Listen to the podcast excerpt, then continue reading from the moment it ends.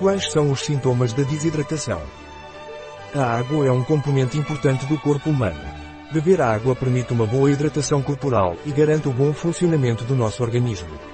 Isso é especialmente importante em algumas situações e idades.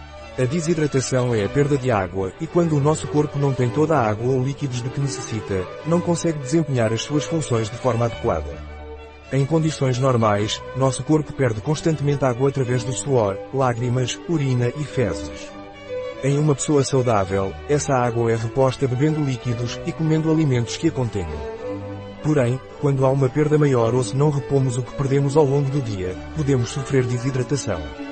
Em que casos aparece o risco de desidratação? A desidratação ocorre quando perdemos mais água do que ingerimos. Essa perda de água aumenta em determinadas situações. Quando ocorre febre alta, diarreia ou vômito se adicionarmos o consumo insuficiente de água à perda excessiva de líquidos, a desidratação pode aparecer facilmente, meninas e meninos, mulheres grávidas ou lactantes, e pessoas com mais de 60 anos são especialmente suscetíveis à desidratação, devido à perda de água em dias quentes, bem como devido ao exercício intenso. Às vezes, pode ser causada por medicamentos, como diuréticos, que causam maior remoção de fluidos e eletrólitos do corpo. Sintomas Os sintomas da desidratação são, sede boca seca micção menos frequente pele seca atordoar tontura confusão e fadiga, entre outros. Prevenção Nem sempre há um indicador precoce confiável da necessidade de água do corpo. Algumas pessoas, especialmente as mais velhas, não sentem sede até que estejam desidratadas. Por isso é importante sempre antecipar a sede e fornecer água ao nosso corpo antes que ele peça. Especialmente quando você está trabalhando, brincando ou se exercitando sob o sol em dias quentes.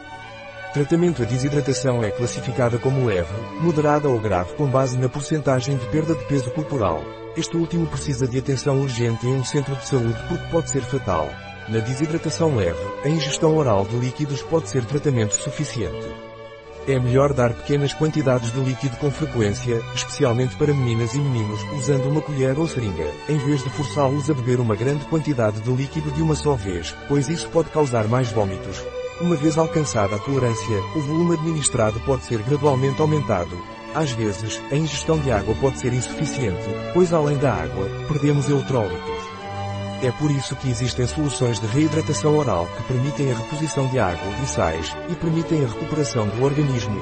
Pontas é importante monitorar cuidadosamente os doentes, especialmente bebês, crianças ou idosos. Se houver suspeita de desidratação, deve-se procurar assistência médica antes que a pessoa desenvolva desidratação moderada ou grave. Mesmo quando você está com boa saúde, você ainda deve ingerir líquidos suficientes todos os dias, especialmente quando o tempo está quente ou você está se exercitando. Fonte https www.farmaceuticonline.com barra de hidratação barra.